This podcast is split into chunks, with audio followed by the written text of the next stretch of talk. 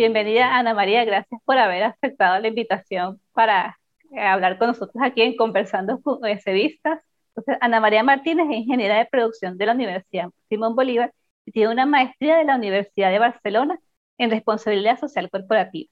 Tiene más de 18 años de experiencia en marketing. También trabajó 12 años en Procter en Latinoamérica, comenzando como asistente de gerente de marca en Venezuela hasta directora de mercadeo en Perú, Colombia y Chile. Apasionada por las marcas con impacto social y curiosa por el mundo del emprendimiento, en el 2015 renunció a Procter y se unió a Laboratorio. ¿Y qué es Laboratorio? Laboratorio impulsa a mujeres que sueñan con un futuro mejor a comenzar y a crecer una carrera en tecnología. Hasta ahora los bootcamps de Laboratorio han egresado más de 2.000 mujeres y hay más de 800 compañías contratadas. Actualmente Ana María vive en Lima, Perú y es cofundadora de Caudal y partner de Laboratorio. Bien. Bienvenida otra vez. Muchísimas gracias.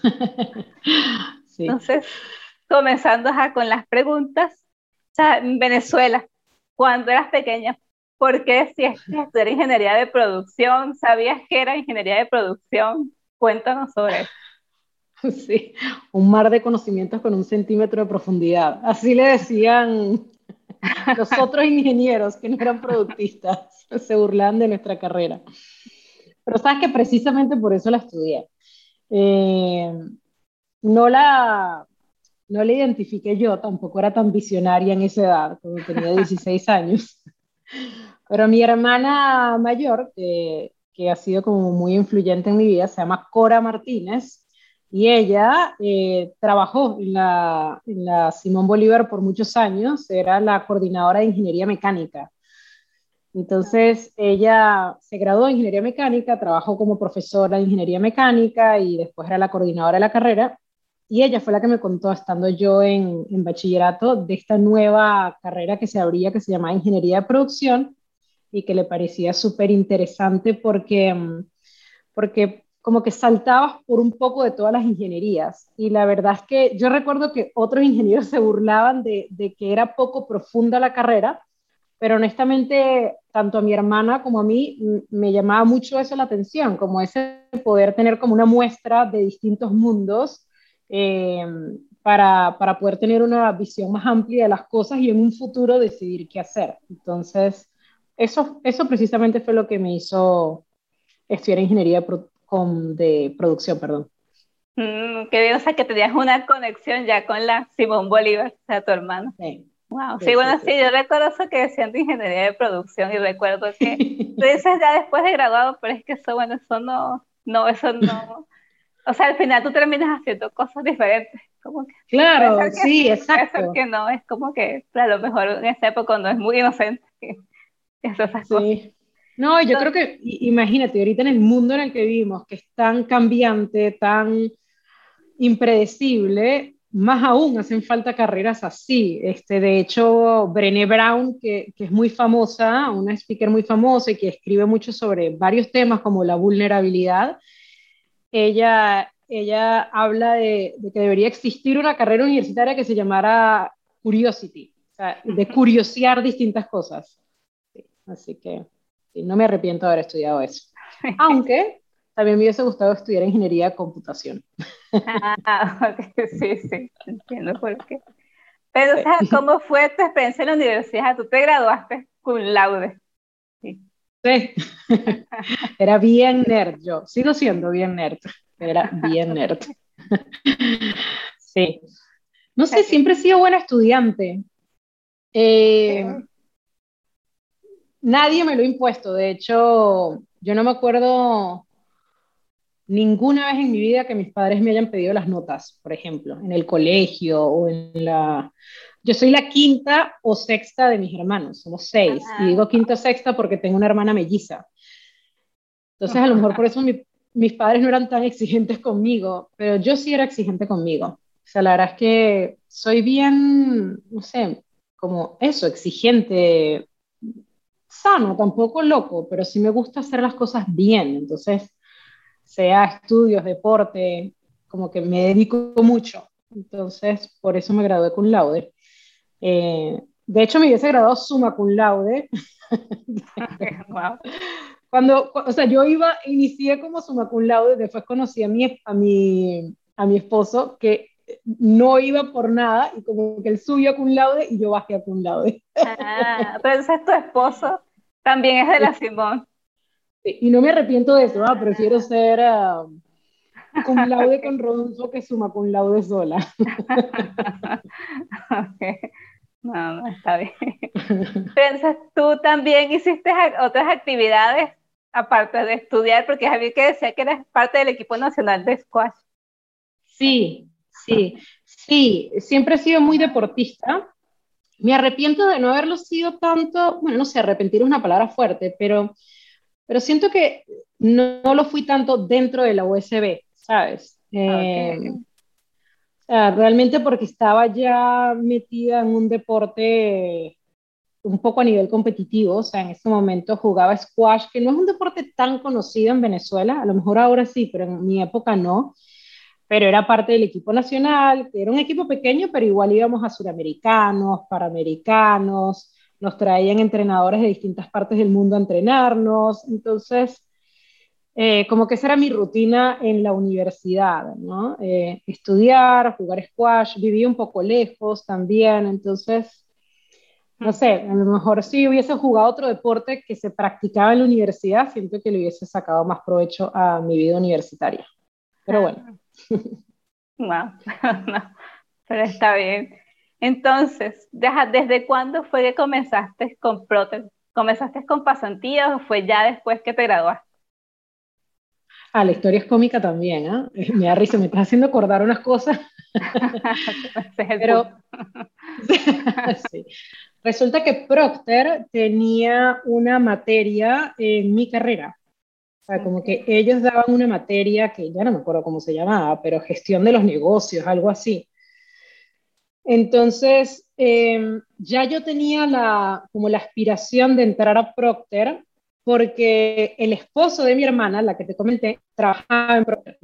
Y, y él, ellos dos como pareja eran como una influencia para mí. Entonces estaba mi hermana que me ayudó a estudiar ingeniería de producción y el esposo de ella, eh, que trabaja en Procter, siento que también me influenció de alguna manera a conocer esta empresa, ¿no? También estaba ahí, cerquita de, de la Simón Bolívar, ¿no? Todos los días la veía.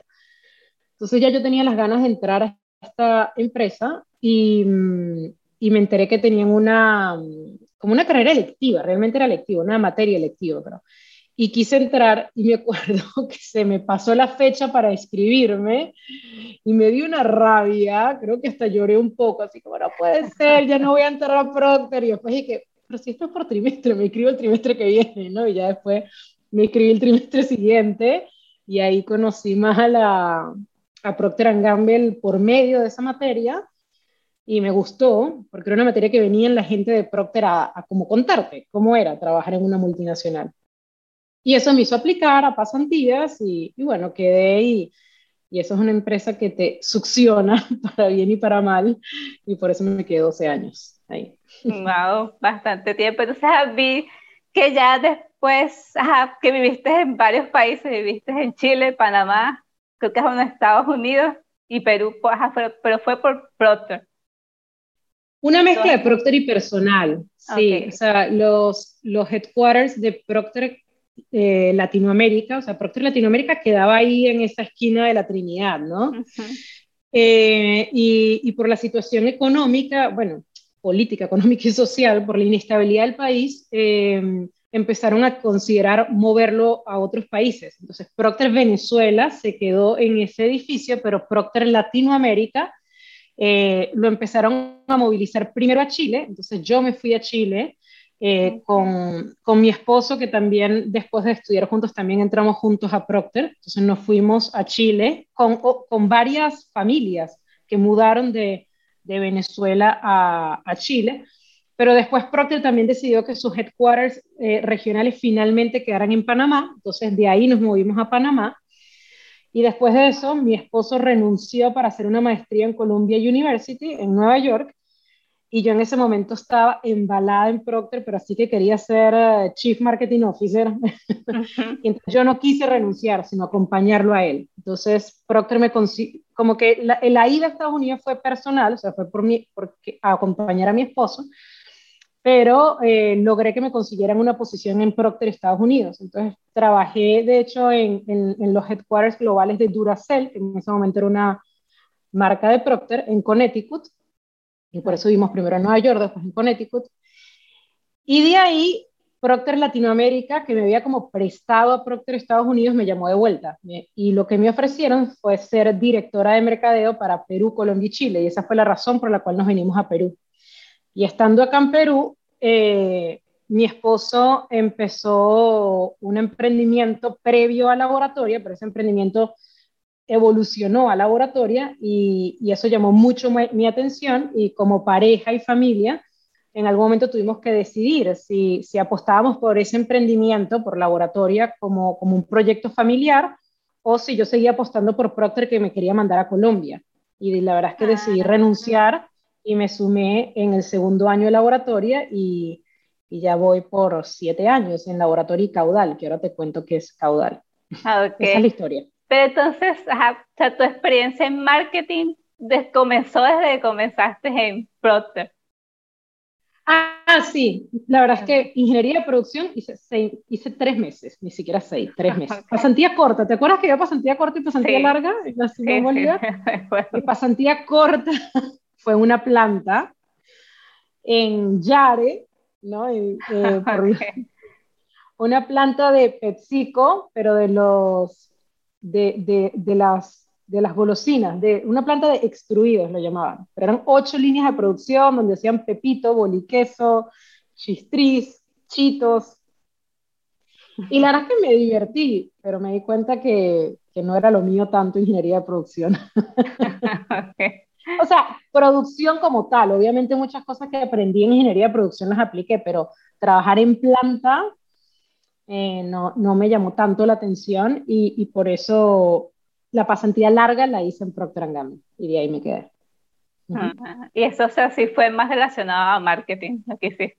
Siempre marketing, sí. siempre marketing. Okay. Wow. Entonces, ok. Ah, eh, yo vi que una entrevista que tú mencionaste, una que, que te hicieron que decías que era que que en Prote, las que tú como que sentías esa parte de eso de responsabilidad social y que hacías como, hacías como campañas para, ajá, que, para, para, para, responsabilidad social, como que en los productos o que habían un tipo de cosas. ¿Nos puedes contar más sobre eso? Sí, sí. Em, qué risa como me estás haciendo recordar todo. ha pasado mucho tiempo. Eh, o sea, yo me acuerdo que, que estando en Procter, bien chiquita, como en mi segundo año, yo entré y, mi primer trabajo fue asistente de marca de Pantene. Ese fue mi, mi primer trabajo. Y yo me acuerdo que me impresionó, o sea, me impresionó la cantidad, como la, la cantidad de dinero que se movía en la industria publicitaria y la cantidad de influencia que también tenían las marcas de consumo masivo. O sea, me acuerdo como decir, wow, o sea, ¿cómo es posible que un comercial de Pantene lo vea tanta gente, tanta gente en Venezuela y en el mundo? Y que tanta gente se lave el pelo con, con este producto. O sea, me parece impresionante. Y de alguna manera eso eso me hizo pensar, viendo que el mundo está tan mal, o sea, está bien y está mal, ¿no? Porque se puede estar en, los dos estados al mismo tiempo, ¿no? O sea, estamos en un mundo que sin lugar a dudas ha progresado, pero que todavía tiene muchísimas desigualdades y deficiencias. Entonces yo me acuerdo de preguntarme o de decir, Pantene debería ser mucho más por las mujeres que lavarle solo el pelo. O sea, esa mujer que compra Pantene tiene una cantidad de líos alrededor, ¿me entiendes? Entonces, y, tampoco fue que se me ocurrió de la nada, o sea, como que el trigger o lo que hizo que se me ocurriera eh, es que me acuerdo que teníamos el reto de hacer a Pantene más humana, o sea, como la, la directora en ese momento de Pantene estaba muy preocupada porque Sedal estaba ganando fuerzas y la razón por la cual Sedal estaba ganando fuerzas, fuerzas perdón, es porque las consumidoras, eh, las mujeres, decían que Sedal, Sedal me habla a mí, es una marca mucho más cercana a mí. ¿Ya? Pero Sedal tampoco que estaba haciendo mucho por ellas más que Pantene, simplemente les estaba hablando en un lenguaje más cercano. Pero ese tratar de humanizar o de acercar más a Pantene me hizo pensar a mí que, una, que la verdadera forma de acercarte a las mujeres es haciendo más por ellas que lavarles la cabeza y dejarles el pelo brillante. Entonces, yo me acuerdo de, de sí me acuerdo con mucho orgullo, lo digo, como de tener esa idea, ¿entiendes? De, porque yo era bien chiquita, yo era, tenía dos años en Procter, o sea, tendría 24 años.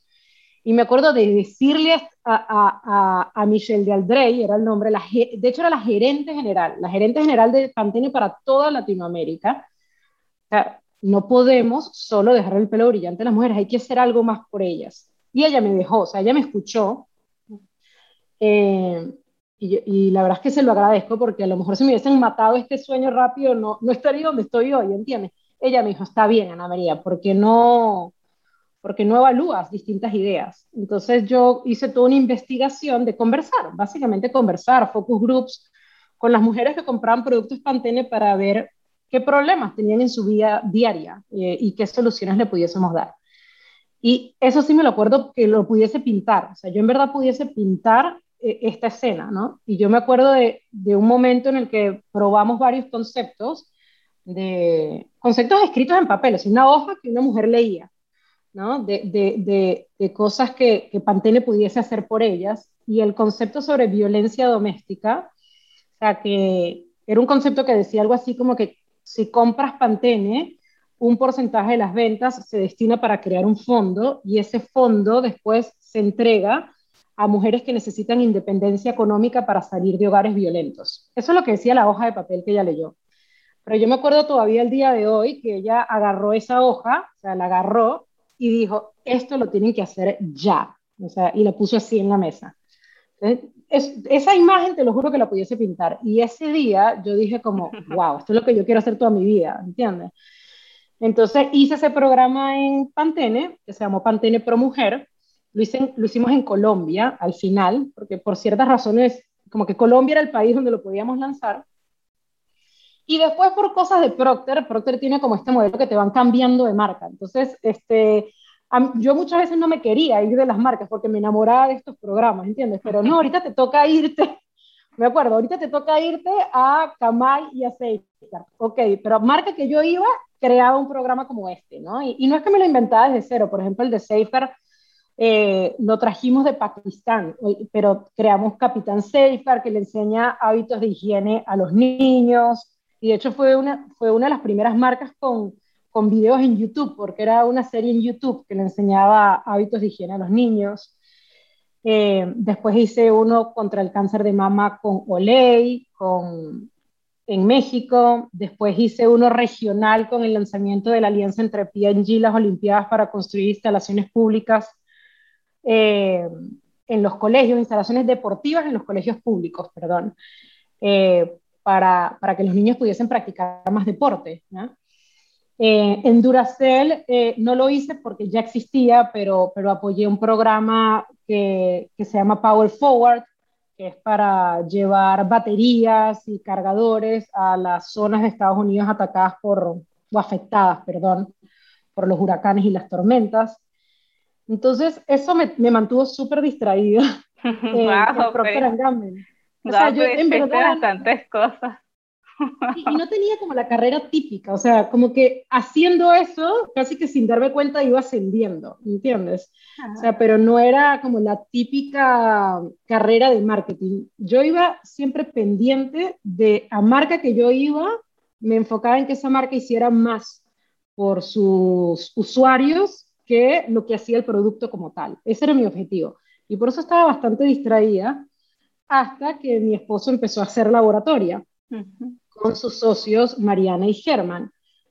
Y, y, yo tenía un pie en Procter y un pie con ellos porque era mi esposo, ¿no? Y dale, mi amor, dale, dale, vete un ratito. Y me di cuenta que estaba un poquito como, no sé si la palabra es engañándome, pero como que dije, bueno, si realmente eres seria con este objetivo tuyo de hacer marcas que impacten eh, positivamente la vida de las personas, eh, o lo sigues haciendo con Procter y sus marcas, o lo haces con tu propia marca, con tu esposo, con sus socios. Y eso fue lo que me hizo renunciar y unirme a ellos en laboratorio. Ok, pero o sea, entonces, pero tú que ellos te habían ofrecido era irte para Colombia y lo de laboratorio era en Perú. Oh. Sí, en ese momento, la, en ese momento, ahorita el laboratorio está en Perú, eh, perdón, en Colombia. Estoy hablando malísimo, perdón, es tarde. Confundo las palabras. Em, lo que pasa es que, em, ¿cómo explicarlo?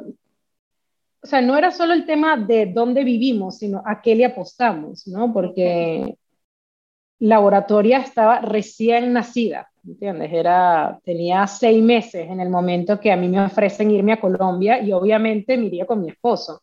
Entonces yo siento que si nos hubiésemos ido a, Colombia apostando por mi carrera en Procter, mm, hubiese sido bien complicado para un emprendimiento naciente, ¿no? Sí. Eh, sí, entonces apostamos por, por laboratorio los dos. Ok, entonces bueno, ¿nos puedes explicar qué es la qué es laboratoria? Un poquito, perdón. Sí. Sí, sí, sí, estoy hablando mucho, perdón. No, ese es el punto. No, laboratoria Laboratorio es un emprendimiento social eh, con la finalidad de identificar mujeres con muchísimo potencial, pero que no han podido acceder a oportunidades educativas de calidad y darles una formación con habilidades transversales y habilidades técnicas para que puedan encontrar un trabajo en tecnología. Es un bootcamp, ya, pero no es cualquier bootcamp, es un bootcamp para este público en particular y con esa finalidad, ¿no? De traer mujeres a un sector que hacen falta muchísimo y además mujeres que necesitan mejorar su condición económica.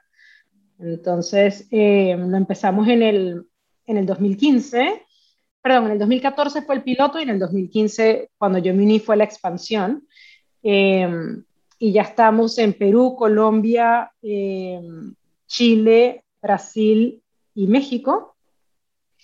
Y ya van más de 2.000 egresadas tenemos una tasa de colocación laboral superior al 80% y las egresadas más que duplican, casi triplican sus ingresos con los trabajos que obtienen después de seis meses en laboratorio. Y eso considerando las que tienen ingresos al entrar, porque realmente la mayoría no tiene ingresos al entrar. Wow, increíble. Pero, o sea, por ejemplo, este, o sea, puede ser o sea, es para personas, es para cualquier tipo de mujeres. O sea, como, por ejemplo, si te hace un, puede hacer un cambio de carrera orientado hacia la tecnología. Sí, no, es para mujeres que tienen ingresos bajos. Ok, ok. Eh, al, principio se, se, llena una línea base, lo llamamos, y, y, las únicas razones por las cuales te rechaza eh, la línea base es si ya tienes ingresos similares a los que tendrías después de laboratoria, entonces te ah. rechaza. O si tienes facilidad de obtener esos ingresos, que básicamente lo medimos si tienes un título universitario completo en las poquísimas universidades que entregan títulos que las empresas valoran.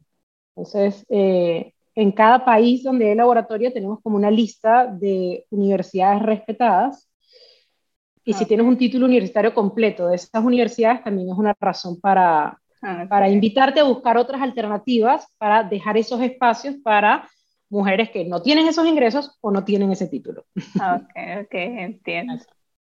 Entonces, ¿cómo, o sea, ¿cómo se siente haber logrado todo esto? Saber, cómo que, ah, bueno, dejaste Proter y esto, o sea, al final esto funcionó y ha sido muy exitoso. He visto que te han entrevistado en muchos lados y que ya está en muchos países. ¿Cómo se siente? Bueno, o sea, no sé si utilizaría la palabra logrado, porque no sé, es como muy personal y obviamente yo no lo logré sola, para nada. Yo contribuí a que esas cosas pasaran, ¿me entiendes? Eh, aprendí tanto como, como entregué, honestamente. O sea, una cosa que, que yo siempre le estoy agradecida a Laboratoria y a todas las personas con las que trabajo, es que es increíble todo lo que he aprendido. O sea, ser emprendedora es otra cosa, otra cosa distinta es trabajar con aire acondicionado en un edificio de cristal, o sea, otra cosa.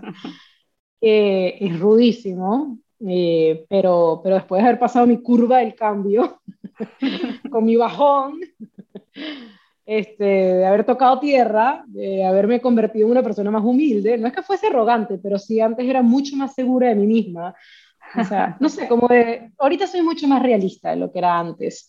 Este, antes pensaba que sabía mucho más de lo que verdaderamente sabía, ¿entiendes? Y no por ser arrogante, sino porque eso es lo que uno cree, estando en un mundo, no sé, donde, donde te salen las cosas bien porque simplemente es más fácil. Entonces, eh, no quiero decir que sea facilísimo, pero, pero sí, no sé, siento que no hay nada como el emprendimiento, entonces, no diría que lo logré, diría que contribuí, diría que tomé una buena decisión, o sea, yo sí le recomiendo a muchas personas experimentar en la vida. O sea, eh, yo creo que en el mundo en el que vivimos cada vez hace menos sentido quedarnos siempre en una misma línea recta de carrera, ¿no?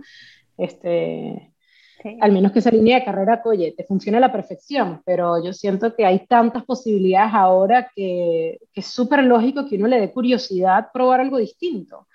Y a cualquier persona que le dé curiosidad probar algo distinto, yo le diría que lo haga porque vamos a vivir la mayoría mucho tiempo y si uno tiene la proactividad de ir a probar algo nuevo, mejor, porque cuando sea necesario que reactivamente te ajustes a algo nuevo, sea pandemia, sea la próxima revolución tecnológica que venga, con los que hayan cambiado antes van a estar mejor preparados. Sí, sí. Buen consejo. Y ahora, entonces, ahora cuéntanos qué es caudal, que sería lo, lo nuevo para ti. Tiene que ver con todo lo que te acabo de decir. Sabía que me ibas a preguntar de caudal. no, mentira. Eh, no, sí tiene que ver. Este, Caudal es una empresa hermana de laboratoria. La lanzamos en julio, así que está nuevecita. Y trata en serio de lo que te acabo de decir, de ayudar a las personas y a las organizaciones a ser más adaptativas al cambio. Eh, tenemos distintos entrenamientos que esos entrenamientos son muy similares al bootcamp de laboratoria, pero la diferencia es que tienen la misma base de adaptabilidad y de aprender a aprender, pero el bootcamp para mujeres que quieren trabajar en tecnología tiene habilidades tecnológicas como front-end development, back-end development, UX design y pronto data. Y los programas para empresas no tienen esas cosas, sino tienen como la base, la base de volverte una persona más adaptativa y dentro de eso sí volverte una persona más recursera con la tecnología. Sea, en estos programas que damos en Caudal no es que aprendes a hacer apps, pero sí aprendes a utilizar apps que existen y que mucha gente no sabe que existen para ser más eficiente en tu trabajo. Ah, ok, pensé a quién está dirigido ese... Estos, a profesionales y emprendedores. Sí, tenemos una línea de entrenamientos. Es una empresa B2B. Entonces, eh, las empresas que quieren como ponerle un mindset adaptativo y digital a su gente, nos contratan y, y damos entrenamientos Em, empresas como Procter Gamble, por ejemplo. Tenemos más de 65 empresas eh, clientes en esta en caudal.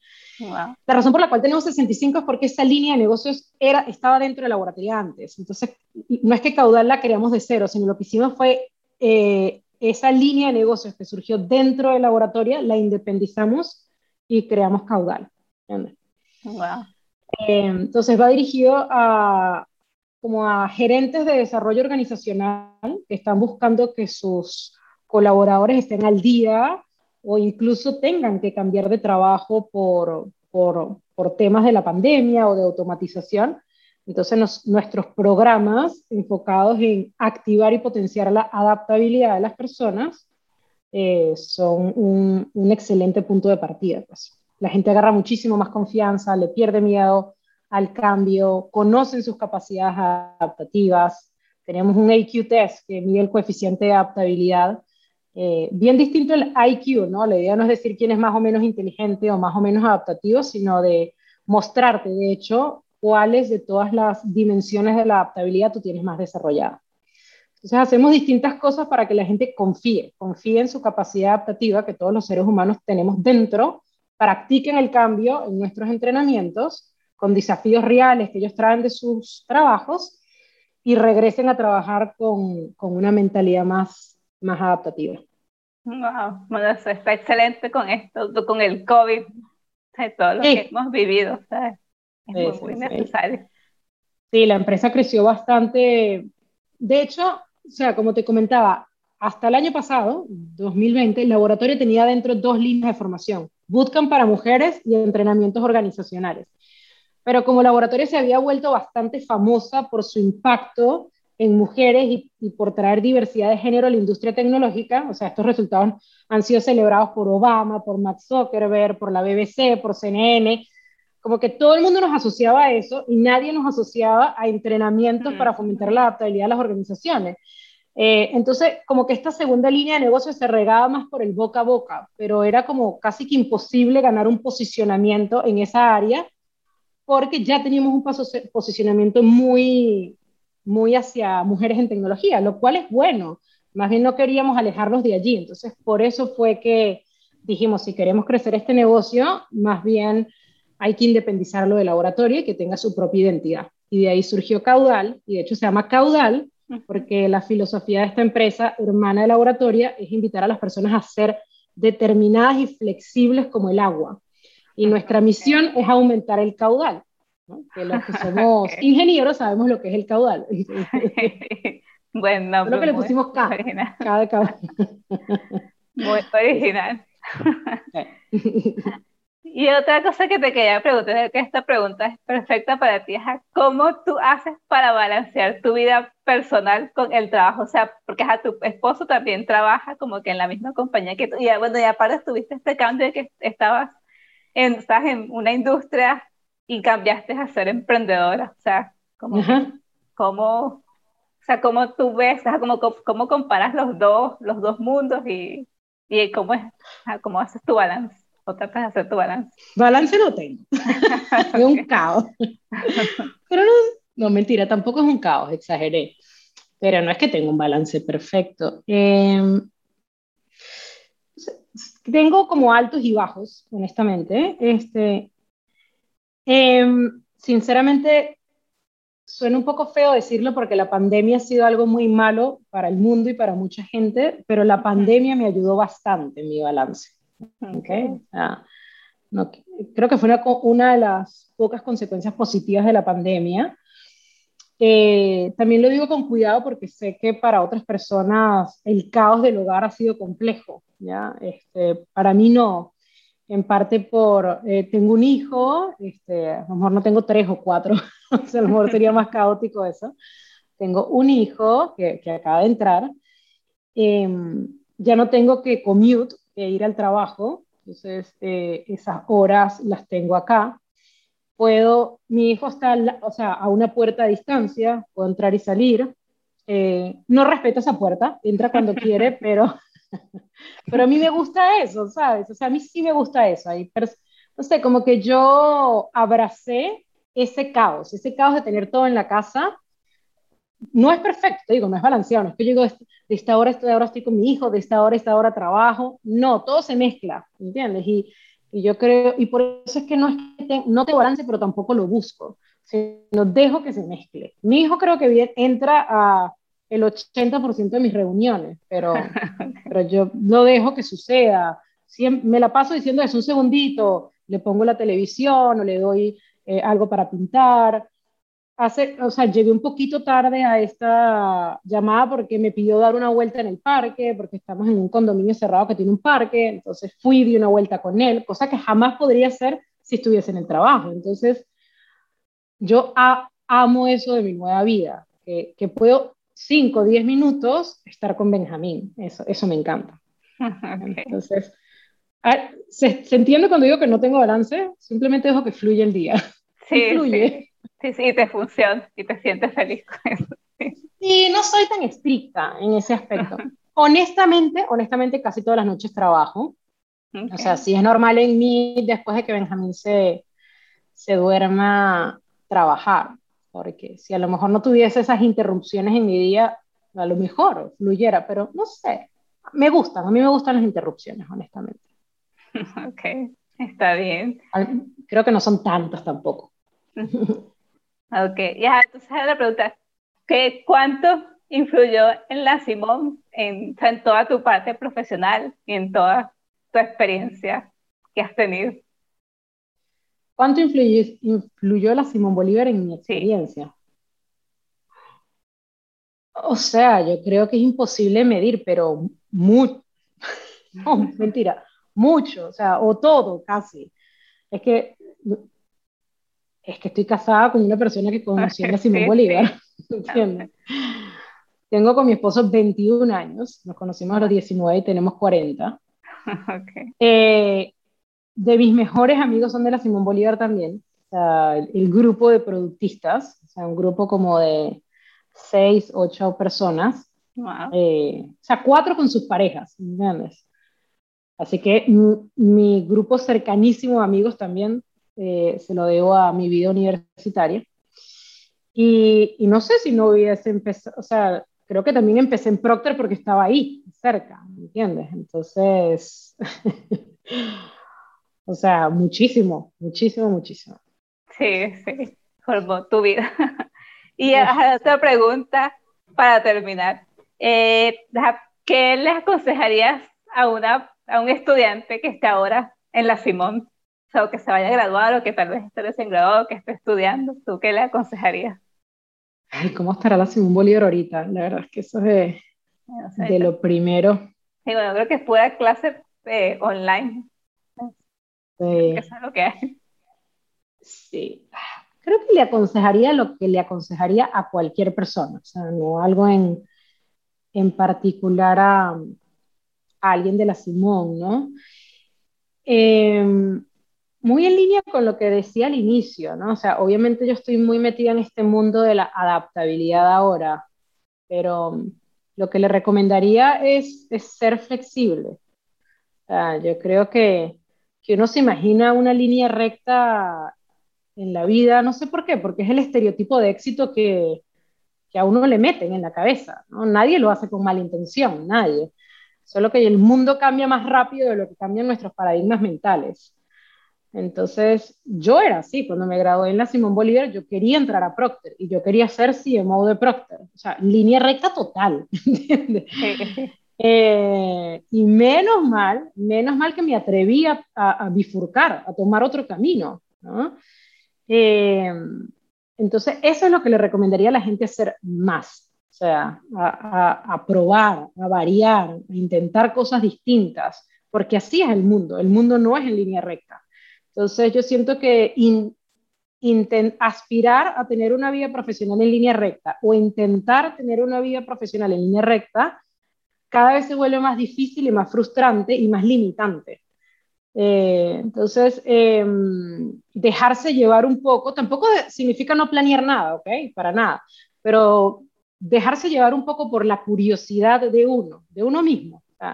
explorar cosas que te dan curiosidad, así sean radicalmente distintas a lo que estás haciendo, es súper bueno, súper bueno. Muchos libros y, pensadores lo dicen. Hay un libro que se llama Range, que habla justo de eso. O sea, que tener un rango de, de experiencias laborales y de, o de estudios incluso, que tampoco es que tienen que ser 10 maestrías, ¿no? Pueden ser bootcamp, diplomados, cursos online, o sea, el tener variedad de lo que lees, de lo que aprendes, de lo que haces, hace tu vida más rica, en general, más más rica, conoces gente distinta, conoces distintas experiencias y te hace un profesional mucho más completo y versátil y flexible y disponible a lo que venga, porque nadie sabe qué va a venir, nadie sabe cuáles son los trabajos del futuro, las habilidades del futuro, entonces ese sería mi consejo, no exigirte una vida en línea recta, porque te limita de cosas muy lindas. Está bien, muy, muy buen consejo. De verdad, estuvo muy interesante hablar contigo, o sea, no es muy bueno saber a alguien que como que sigue lo que, o sea, sigue lo que, lo que sentía pasión por hacer, o lo, lo, ha logrado y lo ha logrado implementar en algo que, que le gusta. Muchas gracias por todo el tiempo que nos dedicaste eh, por, y por, sí, por haber tomado este tiempo. Eh, Seguro. Sí. Seguro que sí, Karen. Gracias por la invitación. Ya nos despedimos, gracias. Bye bye. Gracias por escuchar Conversando con Huesevistas. ¿Sabías que el 80% de nuestros ingresos provienen de donaciones recurrentes? Únete ya a los más de 160 donantes que mes a mes aportan su granito de arena para que nuestros profesores, alumnos, biblioteca, laboratorios y el espacio físico mantengan esa calidad que caracteriza a nuestra universidad. Dona